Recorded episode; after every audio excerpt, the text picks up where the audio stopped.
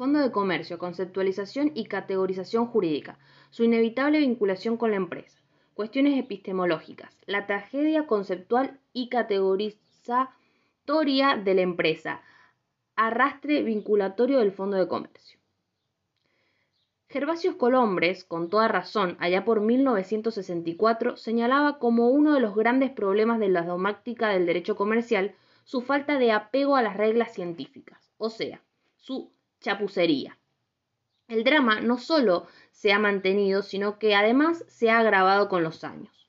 La ciencia del derecho, como toda, tiene sus reglas y sus limitaciones.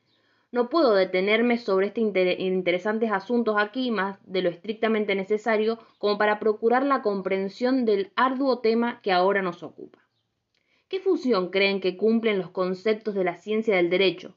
Nuestros dogmáticos atletas de, las definiciones. Ni qué hablar de las subsunciones categorizantes, o sea, estas, esas torturas chinas llamadas teorías sobre las distintas naturalezas jurídicas. Pues bien, debemos reconocer que estas herramientas científicas de algo sirven, aunque como contrapartida, nuestros gladiadores del concepto y de la memoria deberán admitir que ellos no tienen el agrado de conocer esas instrumentales utilidades. El dramático concepto jurídico de empresa es un caso paradigmático de esa verdadera tragedia. Por ejemplo, si decimos que la compraventa es, ante todo, un acto jurídico, y luego, más específicamente, un contrato, y, más allá aún, un contrato bilateral oneroso y conmutativo, o si sostenemos que el testamento es un acto jurídico unilateral, revocable, gratuito y mortis causa, es porque toda esa subsunción categorizante nos presta una gran utilidad en diversos órdenes. En primer lugar, la práctica, luego también teórica y por último, pedagógica. La cuestión es de mucha utilidad, pues sabemos que, por ello, y en principio, le son aplicables una pluralidad de consecuencias jurídicas propias de tales categorías. De todas maneras, esa utilidad en manos de los dogmáticos puede ser peligrosísima, pero esto ya es otro cantar. El problema se presenta cuando a una determinada realidad no le encontramos cajita jurídica donde ubicarla. O sea, cuando la figura no encaja en ninguna de las categorías de nuestro catálogo oficial. ¿Podemos inventarle una cajita para ella sola? Claro que sí. Son las archifamosas naturalezas sui generis. Pero entonces, y en esto debemos de ser irreductibles. Este comportamiento, creado ad hoc, debe prestar alguna genuina utilidad, eh, sea teórica, sea práctica, pero siempre estricta e indudablemente jurídica. De lo contrario, incurriríamos en un recible despropósito, tal como ocurre cuando verbigracia, el invento, se crea al solo efecto de honrar la simetría de cuadritos sinópticos clasificatorios. Como bien señala Genaro Carrió, las clasificaciones no son ni buenas ni malas, ni verdaderas ni falsas, sino útiles o inútiles. Quien no comprende esta pauta epistemológica fundamental está haciendo cualquier cosa, menos ciencia del derecho positivo. Como vemos enseguida, como veremos enseguida, esa realidad existencial llamada empresa no encaja en ninguno de los rígidos comportamientos de compartimentos de la ciencia del derecho. Sin embargo, los sultantes del dogma se han enseñado, ensañado en encajarla donde sea, a como de lugar, y con force.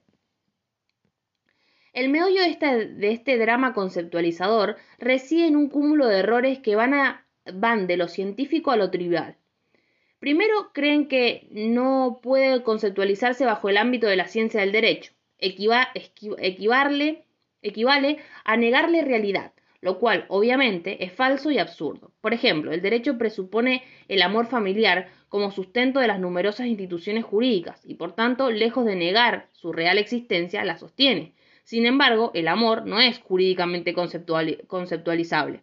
Por supuesto que no me extrañaría encontrar una definición jurídica del amor en un manual de derecho, ni me sorprendería ver a ciertos profesores impartiéndola en sus clases y exigiéndola de memoria a sus torturados alumnos en sus lúgubres mesas examinadoras. El segundo gran error es el de, el de naturaleza tribal. semejante a las pretendidas autonomías de las partes cadavéricas del derecho, según insuperable visión carnelutiana. Algunos parecen creer que nuestra tribu se verá disminuida o menospreciada. Sí, a diferencia de la tribu vecina, la de los economistas, careciera de un concepto propio, digamos, telúrico de empresa. La verdad es que tal actitud, más que un hierro, es una vergonzosa inmadurez una suerte de envidia científica, burda, como toda envidia. Los economistas tienen su concepto de empresa, primero porque la estructura epistemológica de su ciencia se los permite y luego porque dicho concepto cumple una destacada función para el directo desarrollo del objeto específico de su disciplina. Sin embargo, por ejemplo, no tienen los economistas, ni, créanme, les interesa tener, un concepto económico de la nulidad de los actos jurídicos y no porque para los economistas las nulidades no existan o carezcan de efectos económicos, sino porque el objeto de su ciencia no, les no lo necesita como herramienta propia para su desarrollo. Y en aquello en que incidentalmente lo llegara a precisar, pues utilizarán el concepto provisto por el derecho, y listo. Sin necesidad de andar elucubrando traducciones risibles ni invenciones inútiles que dicho sea de paso no pasarían de ser más que grotescas imitaciones del original. He tenido ante mis ojos un gran número, casi diríamos una colección de conceptos jurídicos de empresa, tantos de enormes, Bonchietne, Fontana Rosa, etc., como de enanos juristas, ninguno de los cuales, absolutamente ninguno, presenta la más mínima utilidad científico-jurídica. Me resisto, en consecuencia, a sumarme a las repetidas a las repetidoras de esos conceptos y me niego, por tanto, a calcar aquí a cualquiera de ellos, inclusive al mejor de todos, que obviamente no es más que un plagio maquillano del concepto económico. Ese kit inmaterial y algo abstracto, más bien absurdo, habría que decir. No hay concepto jurídico de empresa, principalmente porque ella golondrina del movimiento, no se, no se deja atrapar por esos rígidos barrotes con los que inevitablemente debe vérselas desde la ciencia jurídica. Obvio que la empresa es una realidad existente y obvio que los juristas necesitamos conocerla, como a tantas otras realidades que, sin embargo, a nadie en su sano juicio se le daría por encorsetar en una definición jurídica, pues bien se sabe que un encarcelamiento tal, no habría más que hacer de esa realidad el asmerreír de los conceptos. Ocurre que esa humildísima ciencia nuestra, que esta humildísima ciencia nuestra, no obstante haber sido cultivada hasta por santos varones, aunque principalmente por santurrones, está plagada de diversas limitaciones que imponen su objeto mismo. Así la cosa, para las llamadas realidades fenoménicas o existenciales, si se quiere, no cuesta, no cuenta nuestra ciencia con más categorías que ser, sujeto, objeto o hechos. Disculpen por estas humildes escasez de, de closet, pero es lo que hay. Y la empresa, que es, como dijo Broseta, lo que los economistas dicen que es, lo cual y en todo difiero, lo cual y en esto difiero de recordarlo del recordado catedrático no equivale a decir que ese sea un concepto su concepto jurídico. No se deja subsumir en ninguna de esas tres cajitas. No es sujeto, pues el sujeto es el empresario, persona humana o jurídica. No es objeto, pues eso, son, pues eso, como ya veremos, es nuestro fondo de comercio. Ni es por último hecho, artículo 257 del Código Civil y Comercial, o su famosa especie acto jurídico, artículo 259 del Código Civil y Comercial, pues estos son, según el caso, lo vemos, em, los eventos particulares que le van acaeciendo o que van desarrollando el empresario sujeto, no la y no la empresa, en su diario trajín. La empresa esencialmente es la tal es tal como indica la ciencia económica, actividad, o sea, movimiento constante, al menos mientras vive. Muy penosamente, entonces, debemos asumir que no cuenta la ciencia del derecho con un concepto autóctono de empresa. Me sumo así, orgulloso, a la irrefutable opinión de Joaquín Garrigues, aunque claro, de la mano de Carten Smith, que la inexistencia de un concepto jurídico general la empresa no significa que eventualmente en ciertos territorios especiales no pueda el derecho, con todo, con todo derecho, crear con fines estrictamente jurídicos su propio y específico concepto de, de empresa, tal como podría acontecer, por ejemplo, en los llamados derechos de los agrupamientos o en los derechos antitrust, o en el penal económico, etc. Ello sí, y solo sí, en esos agrestes y particulares territorios un concepto tal pudiera prestar de utilidad práctica, de la que nos hablará el maestro Carrió. Ahora bien, el descalabro epistemológico que ha provocado la tan insistente como inútil conceptualización jurídica de la empresa ha afectado injustamente al ancianito fondo de comercio. Y aquí, siempre siguiendo a Garrigues, nos topamos con el, eh, con el pomposo desfile de las naturalezas jurídicas. La primera pasada, naturalmente, le corresponde a la murga de la empresa. Se exhiben entonces con sus coloridos atuendos, compitiendo por ganar la, por, la, por, de genuino estandarte de la figura, la teoría de personalidad jurídica, la del patrimonio de afectación, la de la universidad, tanto en sus dos clásicas versiones, la de hecho y la jurídica, como a la, que, eh, a, como a la más exótica de las universidad, sui generis. Y por, por último, cerrando la milonga, desfila oscura la tenebrosa antiteórica atomista, perdón, la tenebrosa antiteoría atomista. No pasan solas, claro está, pues inmediatamente detrás de cada una de ellas desfilan sus respectivas y demoledoras críticas. Así, las cosas no alcanza el torturado espectador a salir de la perplejidad que le ha provocado tan rimbombante exhibición cuando ya comienzan a pasar la teoría que pretenden alzarse con las banderas del fondo de comercio.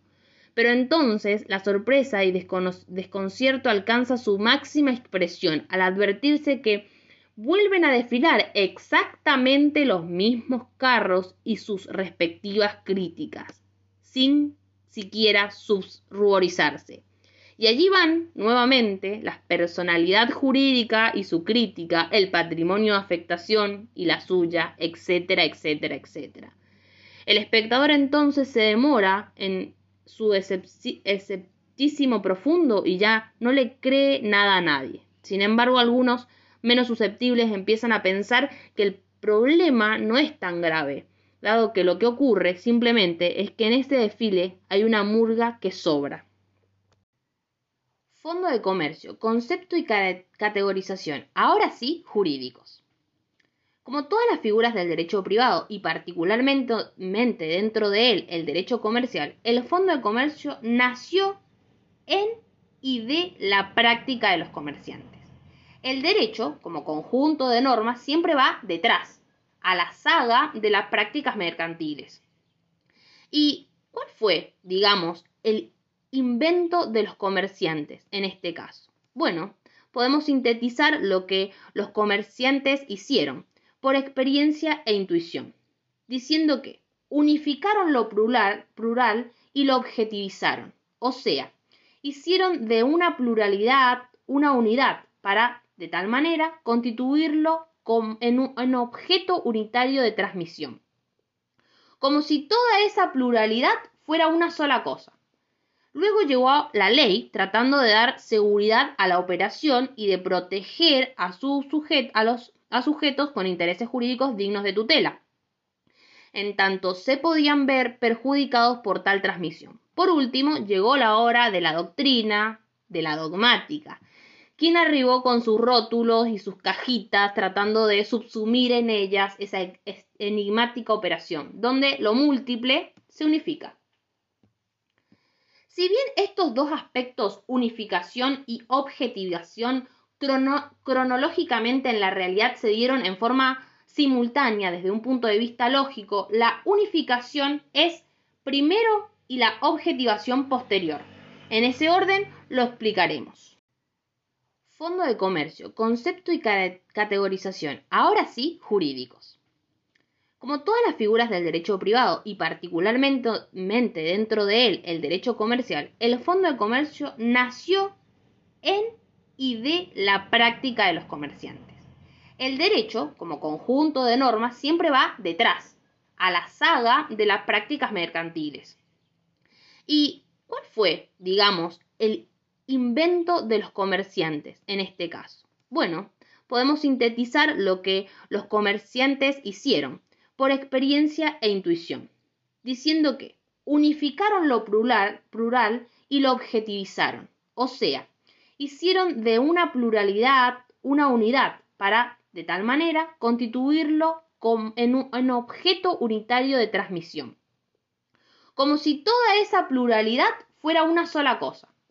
Luego llegó la ley tratando de dar seguridad a la operación y de proteger a, su a los a sujetos con intereses jurídicos dignos de tutela, en tanto se podían ver perjudicados por tal transmisión. Por último, llegó la hora de la doctrina, de la dogmática, quien arribó con sus rótulos y sus cajitas tratando de subsumir en ellas esa enigmática operación, donde lo múltiple se unifica.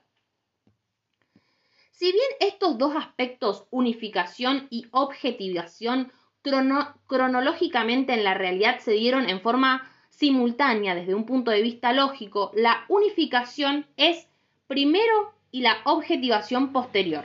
En ese orden lo explicaremos.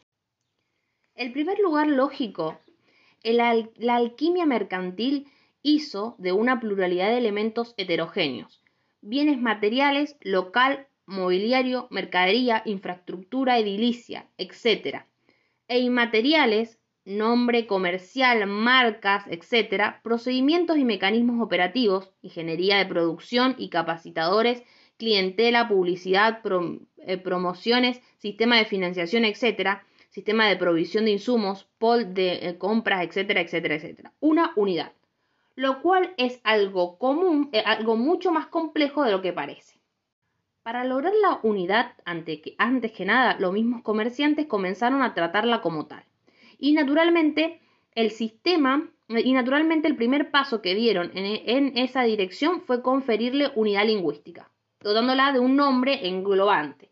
Aquí aparecen entonces en los mismos mercados las designaciones fondo de comercio, establecimiento, casa de comercio, hacienda, negocio, muy utilizada en nuestro país, e inclusive la voz empresa, también muy empleada entre nosotros, pero que no quiero usar aquí para no confundir más las cosas, dado que en ese sentido opera como significante o sinónimo del establecimiento mercantil y no en su sentido propio o económico, actividad organizada de los recursos necesarios para la producción con el fin de obtener beneficios. Y así, por ejemplo, en sus relaciones cotidianas, los viejos comerciantes comenzaban a decir cosas tales como me voy, me voy porque tengo que abrir el negocio. No puedo quedarme porque tengo que atender el negocio, etc. ¿Y qué era el negocio o fondo? ¿Y qué era el negocio o fondo? Pues toda esa pluralidad o conjunto heterogéneo de bienes bajo el orden y disposición que el propio comerciante le había conferido, en dirección y con el propósito de obtener los beneficios proyectados. Luego, una vez utilizado, unificado, la objetivaron negocialmente, es decir, a esa pluralidad unificadora la convirtieron en objeto de negociaciones. Y así, del mismo modo en el que, por ejemplo, un ferretero vendía clavos en su fondo de comercio, así también, un buen día vendió la ferretería, fondo de comercio como un todo unitario, es decir, con su local habilitado, su nombre, su mobiliario, su mercadería, su sistema de compra, su clientela y todos los clavos. Y lo vendió por un precio superior a la suma del valor de todos los bienes individuales que lo integraban. ¿Por qué? Pues porque tanto el enajenante como el adquirente, en tanto buenos empresarios, sabían muy bien y sin necesidad de haber ido a ninguna universidad que ese fondo, más allá de los bienes materiales e inmateriales que le conformaban, constaba con un intangible aviamiento, que, le, que confería ese plusvalor, valor llave. En tal sentido, era habitual que los mercaderes dijeran, te vendo mi negocio, llave en mano, lo cual quería decir que el adquirente no tenía más que ir al local comercial, colocar esa llave en la puerta, abrirlo y proseguir con la actividad ordinaria del fondo, pues todo lo demás ya estaba hecho, ordenado y andando. Por eso también hablaban de fondo o negocio en marcha. Decían también que el negocio contaba con una clientela que permitía calcular una caja diaria de X pesos, afirmando que el interesado podía corroborar. Y como uno de los principales y como uno de los principales que desde el derecho estudiaron ese fenómeno fueron los italianos, entonces muchas de esas palabras y expresiones que empleaban los mercaderes italianos pasaron luego al lenguaje técnico jurídico mercantil, entre los que cabe destacar a los términos hacienda y al famoso aviamiento. El ser objeto de negociaciones como unidad coloca al fondo a, diferencia de la empresa en sentido propio, como categoría jurídica. ¿sí? Y ello, obviamente, posibilita la su conceptualización jurídica, la cual, por cierto, cumple una función y brinda una utilidad a la ciencia y a la práctica del derecho. Para el fondo de comercio, el derecho sí tiene alguna cajita o categoría donde mal que mal puede ubicarlo. El Fondo de Comercio es una estructura jurídica que si bien posee una conformación plural heterogénea, en tanto está integrada por una pluralidad de bienes, tanto materiales como inmateriales, presenta sin embargo una unidad lógico-funcional, fundada en que todos sus componentes debidamente organizados confluyen a la consecución de una finalidad común, la obtención de los beneficios empresariales proyectados y esperables. Es precisamente en vista al logro de tal finalidad que el empresario ha predispuesto y organizado, aviatado a todos los bienes que conforman el establecimiento, razón por la cual dicha estructura heterogénea unificada es, es jurídicamente apta para ser como tal objeto unitario de distintas relaciones y actos jurídicos, intervivos y mortis causa recibiendo, en consecuencia, un tratamiento normativo relativamente unificado, o, mejor dicho, lo más unificado posible. En tal sentido, y para callar la, voracidad de los dogmatismos espíritus de las definiciones, estamos ya en condiciones de brindar, siguiendo un poco a Carneluti y mucho a nuestro Echeverry, el siguiente concepto jurídico. Fondo de comercio es una estructura jurídica que permite un tratamiento normativo relativamente unificado de una pluralidad heterogénea de bienes, como objeto de distintas relaciones y actos jurídicos. Ahora que hemos exhibido un concepto jurídico de fondo de comercio, llegó la hora de procurar la subsunción de esa figura, ya devenida en alguna o algunas categorías que ostenta nuestra ciencia, o sea, al momento de tratar el asunto de su naturaleza jurídica. Tal como adelantara, varias teorías se disputan el honor de portar oficialmente la genuina bandera de la figura. Algunos, al ver que el fondo tendría domicilio y nombre, es decir, dos clásicos atributos de la personalidad, sin confesarlo, parecen que formularon el famoso silogismo de cierto juez norteamericano, conocido también como el sentido común, según el cual si algo tiene patas de pato, pico de pato y hace cuac cuac, es pato. Claro que, como decía Miguel de Humano, de Unamu, Unamuno, con el tan adorado sentido común, la ballena, por ejemplo, en lugar de ser un mamífero, sería un pez.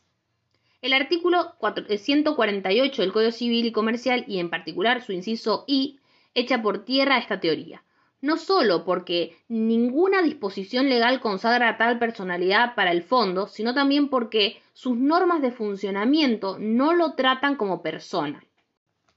Por lo demás, la teoría de los atributos de la personalidad amerita su revisión en el sentido que, si bien toda persona titulariza tales atributos, no siempre, sin embargo, esos atributos corresponden necesariamente a una persona, tal como ocurre con ciertos fideicomisos e igualmente con la organización contractuales asociativas no personificantes. Sin perjuicio de lo dicho, debo hacer una incidental acotación. ¿Qué ocurre con los fondos de comercio cotitularizados individualmente? Es decir, sin cobertura de sociedad típica regular, pero por dos, sin cobertura de sociedad típica regular por dos o más personas. Todo indicaría que entre esa realidad y lo que en el régimen societario del, decreto ley del, del, 72 se llamó sociedad de hecho y en el actual se abarca a ese, en ese enorme cajón desastre llamado sociedad de, sección, de la sección cuarta, no existe ninguna diferencia sustancial. Así las cosas. Vaya alquimia de los alquimistas.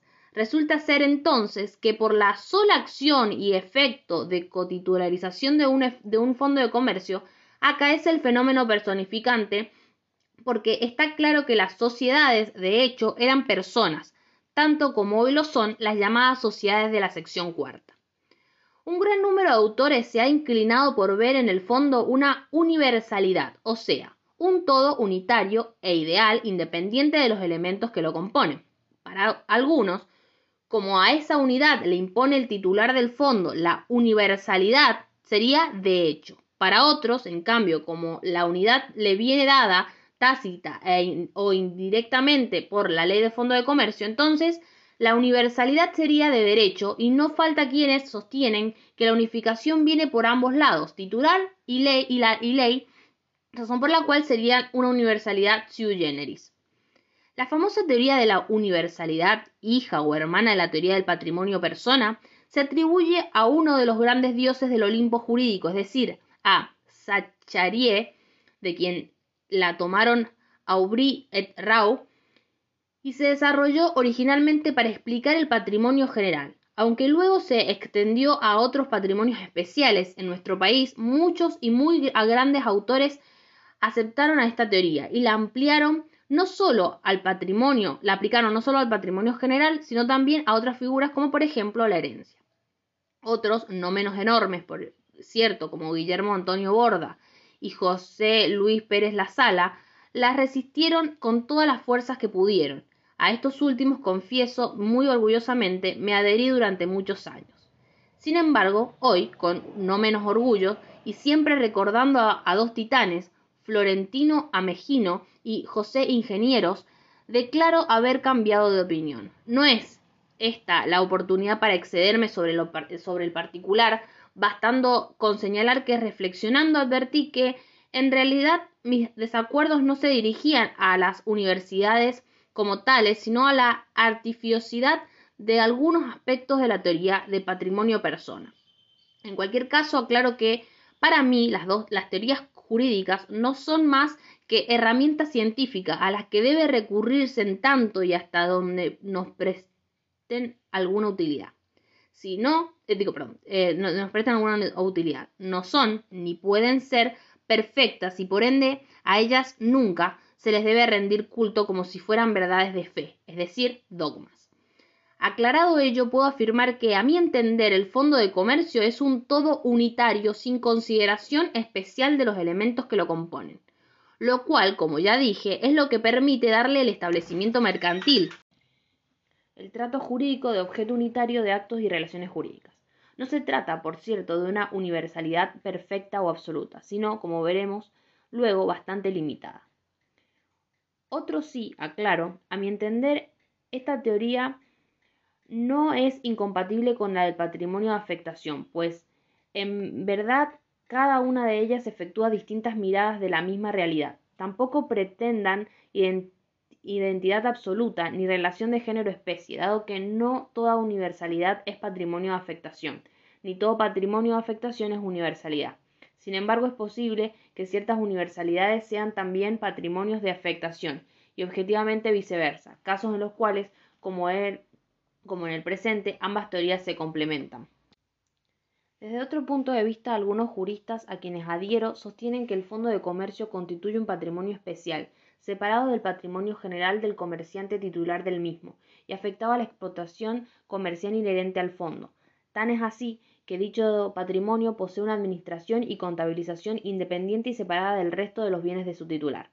Por supuesto que todo patrimonio de afectación necesita consagración legal, pues siempre importa una excepción a un principio supremo del derecho privado es decir, a la regla según la cual el patrimonio del deudor es la garantía común de todos, los, de todos sus acreedores, siempre vigente en nuestro derecho. pero hoy expresamente consagrada en el artículo 242 del Código Civil y Comercial, cuyo último párrafo también prevé a la excepción. Los patrimonios especiales autorizados por la ley solo tienen por garantía los bienes que lo integran. La ley que autoriza esta excepción es a la regla de la prenda común es la ley de fondo de comercio, pues ante todo así surge de su estructura operativa integral y específicamente así resulta de su artículo 4, acreedores afectados por la transferencia. Y 8, último párrafo. Estos créditos deben proceder de mercaderías u otros otros efectos suministrados al negocio o de los gastos generales del mismo. O sea, los bienes que conforman ese patrimonio especial llamado fondo de comercio están especialmente afectados a los acreedores por créditos concedidos al titular del fondo para la adquisición del bien, de los bienes, materiales o inmateriales, que conforman al establecimiento mercantil o industrial, o por la prestación de servicios inherentes en, en funcionamiento de dichas unidad de negocios, o más sintéticamente a todo titular del crédito generados en razón de la operatividad o fundamento del fondo. Por comodidad del habla, suele utilizarse la expresión acreedores de fondo, la cual es incorrecta en tanto son acreedores del, sujeto, empresario o titular del fondo y no de fondo objetivo. No obstante, la cual, y sin perjuicio de aclarar que involucra una impropiedad terminológica, su actitud significa, es significativa, es muy expresiva de la realidad que pretende significar. La crítica a esta teoría como a la de la universalidad la efectúa la llamada posición atomista, la cual no constituye propiamente una teoría, sino todo lo contrario, es decir, una antiteoría como veremos seguidamente. La posición atomista, seguida por no menos importantes autores, no nos dice qué es, jurídicamente hablando, el Fondo de Comercio, sino por el contrario se limita a informarnos qué no es. En tal sentido, por una parte, sus feligreses entienden que, en el fondo que el Fondo de Comercio solo es una unidad, desde el punto de vista económico empresarial, mas no desde el punto de vista jurídico, o sea, no es una universalidad, razón por la cual para, para transferirlo se debe descomponer o desgranar esa unidad económica en tantos elementos como bienes, en sentido jurídico lo conforman, todo y cada uno de los cuales se transmitirán al adquirente, no en bloques y por un solo acto, sino individualmente y conforme a cada una de las respectivas leyes de circulación. Así, por ejemplo, la mercadería como cosa mueble no registrable mediante su tradición, mediante su tradición. Los bienes registrables, como los automotores, las marcas, mediante su registración en el registro correspondiente los títulos de crédito a la orden mediante su tradición y endoso, etc. Ello así porque la ley de fondo de comercio no modifica las reglas ordinarias de transmisibilidad de los bienes establecidas por el derecho común o el derecho privado. Refutamos este primer aspecto diciendo, ante todo es evidente que la ley de fondo de comercio sí afecta o de algún modo modifica el régimen ordinario del derecho común, como puede advertirse muy sencillamente, por ejemplo, respecto de las cosas muebles no registrables que integran el fondo, mercaderías, mobiliarios, etc., las cuales, si las partes de la enajenación del, establecimiento no cumplen con la eficaz, las exigencias que impone la ley de fondo de comercio, por más que el enajenante haya hecho tradición de tales cosas no robadas ni perdidas a favor del adquirente, que por tal razón sería su nuevo poseedor o propietario, de buena fe en el sentido del artículo 1902 del segundo párrafo del Código Civil y Comercial, igualmente las mismas podrían ser acreditadas por los acreedores del fondo, como si ellas siguieran siendo poseídas titularizadas por el anterior titular, incluso tratándose de cosas fungibles, ciertas mercaderías, ciertas mercaderías. Los acreedores del fondo podrán atacar las adquiridas por el adquirente con posterioridad a la transferencia, pues la transferencia del fondo universalidad es inoponibles. O sea, la ley de fondo de comercio excepciona o al menos modifica el régimen dominical, perdón, dominal, dominial ordinario, correspondiente a las cosas muebles no registrables. Artículo 1892. 1897, 1893, 1895 y consiguientes del Código Civil y Comercial, cuando éstas integran un fondo de comercio. Decimos que al menos lo modifica, pues podríamos interpretar que lo que hace la ley de fondo de comercio es especificar o agudizar la buena fe del adquirente de cosas muebles no registrables, cuando éstas integran un fondo de comercio, presumiendo de manera absoluta en tales casos que el adquirente que no cumple con los procedimientos y demás exigencias que impone dicha ley es de mala fe. En todo caso, afecta al régimen común, sea porque lo excepciona, sea porque lo modifica por especificar. Para seguir, quiero insistir con eso de que a las teorías jurídicas no se les puede llevar hasta lo absurdo, como tantas veces ha ocurrido. Entonces, en nuestro caso, cuando decimos que las universalidades son un todo unitario, sin consideración de los elementos que lo componen, esa desconsideración está limitada ante todo a la esfera contractual u obligacional. En tal sentido, y limitándonos ahora solo a los actos intervivos, nos, nos apresuraremos a decir que en el fondo de comercio que el fondo de comercio constituye el objeto unitario de un contrato o, si se prefiere, de una prestación obligacional contractual.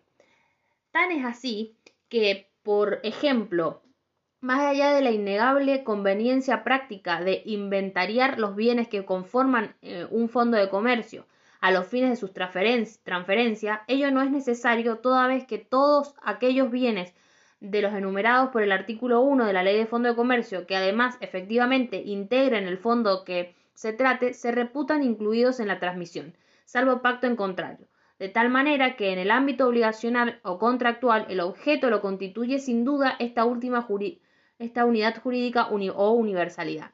En cambio, cuando pasamos al terreno más delicado de la titularidad o propiedad de los bienes, ahí ya no podemos desentendernos por completo de los elementos que componen nuestra limitada universalidad.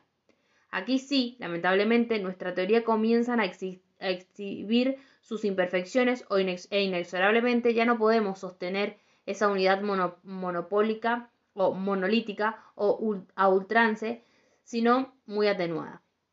Para empezar, cuando entramos en ese peligroso terreno, nos vemos en la necesidad inevitable de, determinar la naturaleza jurídica del fondo, en cuanto a objeto de titularidad o propiedad. En tal sentido, un importante sector de la doctrina, aún muchos de los que sostenían que era una universalidad, considera que el fondo de comercio debía reputarse como cosa. Y más concretamente, cosa mueble. Por consiguiente, quienes así pensaban no dudaban en considerarlo objeto de derechos reales, particularmente de derecho real de dominio, y por tanto sostenían que tal derecho se adquiría con el modo propio de las cosas muebles. Diciendo absolutamente esa posición, a mi entender, sin duda alguna, esta universalidad relativa o limitada es un bien inmaterial, pues si bien está o puede estar conformada también por cosas, no son ellas las que le dan su fisonomía definitoria, sino precisamente los aspectos inmateriales, el aviamento, ese sería el, el, plusvalor, digamos. Allí, digo, ello aclaro, aún en las primeras y pretéritas épocas de la figura, ni qué hablar de las actuales. Aclarado esto, debo recordar que el derecho de propiedad sobre los bienes inmateriales no ha sido nunca un tema sencillo y no parece ser esta la oportunidad de detenernos sobre el particular, salvo en lo que aquí específicamente nos incumbe.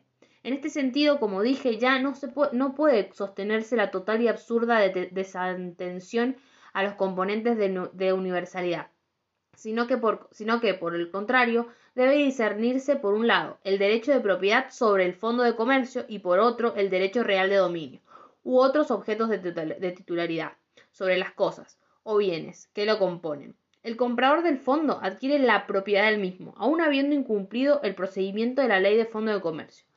Más allá, por supuesto, de las limitaciones de oponibilidad ya vistas, las cuales, dicho sea de paso, pierden toda virtualidad si a los acreedores del fondo se les ha, se, se los ha desinteresado individual y, y privadamente a la par que aun cuando haya cumplido íntegra y pulcramente con todo, el procedimiento y demás exigencias impuestas por la ley de fondo de comercio, no adquirirá el dominio titular de los bienes registrables que integran el establecimiento, hasta tanto no cumpla con las respectivas leyes de circulación de tales bienes. En conclusión, como hemos visto, el fondo de comercio presenta importantes aristas o efectos que permiten considerar considerarlo universalidad. Sin embargo, presenta también fisuras e imperfecciones, las cuales, por una parte, no autorizan a abandonar su categorización como universalidad, pues de lo contrario no habría cómo explicar esos efectos, pero Por otra, nos imponen la necesidad de subcalificar o adjetivar a tal categoría para no inducir a errores operativos. Decimos entonces que se trata de una universalidad imperfecta o limitada. Los autores que adoptan esta posición atomista de fondos de comercio afirman también que este tampoco es un patrimonio especial afectado a un fin o actividad determinada. Como clara e indiscutiblemente puede advertirse si se tiene en cuenta que los acreedores del titular del fondo si se tiene en cuenta que los acreedores del titular del fondo, pero cuya creencia sea totalmente ajena a la actividad comercial del establecimiento, ejemplo, cuotas de la escuela de los hijos, pueden, a pesar de ello, para efectivar sus acreencias, agredir bienes integrantes del fondo, como asimismo cualquier acreedor del fondo puede agredir bienes de su titular, ajenos al fondo, por ejemplo, el inmueble donde radica la vivienda particular del empresario persona humana. La diferencia con, por ejemplo, el régimen de bienes, el régimen de bienes fideicomitidos, artículo 1685 y siguientes, y consiguiente del Código Civil y Comercial, es notoria y concluyente. La observación es innegable. Sin embargo, la visión de la crítica es objetable. Es verdad que no existe en el régimen normativo de esta figura un sistema separatorio patrimonial de la intensidad que presentan otros, como por ejemplo la del fideicomiso. Pero no menos cierto es que existe una indiscutible afectación de los bienes del establecimiento a su propia actividad, en tanto el procedimiento y demás exigencias impuestas por la ley de fondo de comercio se establecen en, en exclusiva protección de los acreedores cuyas creencias se han generado en razón de la actividad mercantil que el empresario desarrolla desde el fondo de comercio. En tanto, solo ellos están legitimados para efectuar el procedimiento de oposición previsto en la Ley de Fondos de Comercio. Y en caso de incumplimiento de las exigencias legales, solo a ellos les beneficia el sistema de sanciones previos a la propia Ley de Fondo de Comercio. Nuevamente sabemos recordar que ninguna teoría es perfecta y por tanto ninguna resiste que la estiremos hasta el infinito. Recordemos, de paso, que la Ley de Fondo de Comercio es de 1934 Quizás dentro de nuestra tradición jurídica occidental, la más moderna figura subsumible en la categoría de patrimonio de afectación sean las llamadas acciones correlacionadas, que el derecho italiano incorporó normativamente en el año 2003. En las sociedades que hacen uso de este mecanismo debe llevarse además de la contabilidad general información contable específica para cada sector de la actividad por la que se emiten acciones y, en su funcionalidad puede ocurrir que en el mismo ejercicio económico los tenedores de acciones de la actividad X, por ejemplo, instrumentos musicales, atento al gran éxito económico de, los, de sus productos, obtengan pingües divisiones, mientras los de la actividad Y, por ejemplo, motocicletas o motovehículos y motores, frente a una retracción operada en ese mercado, no perciban un centavo por tal concepto. Sin embargo, frente a la insolvencia de la compañía, la situación cambia completamente. Y por muy bien que le haya eh, seguido yendo a la sociedad de actividad X, la de los instrumentos musicales, los titulares de las acciones correlativas a la misma no podrán retirar ni un centavo de, dividendos. Se termina allí la separación patrimonial. También la fortísima separación patrimonial que provoca el fideicomiso cesa ante el fraude y la ineficacia concursal. Artículo 1686 del Código Civil Comercial. O sea, es una cuestión de intensidad. Hay patrimonios separados muy intensos y otros más débiles o atenuados, pero ninguno es perfecto ni absoluto. Ni siquiera el más intenso de todos los mecanismos de extinción patrimonial, que a mi entender es la personificación societaria se presenta como absolutamente infranqueable, tal como claramente resulta del artículo 54, último párrafo de la Ley General de Sociedades. Teoría de la penetración o descorrecimiento del velo. El fondo de comercio es un patrimonio de afectación atenuado, muy, atenuado si se quiere, pero patrimonio de afectación al fin. De no admitir tal categorización no se podrá explicar esa extensa protección con que frente a, una transferencia de un fondo de comercio cuentan exclusivamente los acreedores del fondo y no el resto de los acreedores que pudiera tener el deudor enajenante. Como síntesis conclusiva, en mi opinión, El fondo de comercio es, en tanto objeto unitario de actos y relaciones jurídicas, una universalidad imperfecta o limitada. En tanto objeto de titularidad propiedad, o propiedad, un bien inmaterial y en tanto sistema operativo mercantil, un patrimonio especial o, de afectación, con efecto separatorio muy atenuado, eh, estableciendo una atención a la, a la seguridad del tráfico mercantil y consecuentemente protección relativa a los acreedores, cuyas acreencias se han generado en la actividad empresarial de su deudor, desarrollada desde dicho fondo.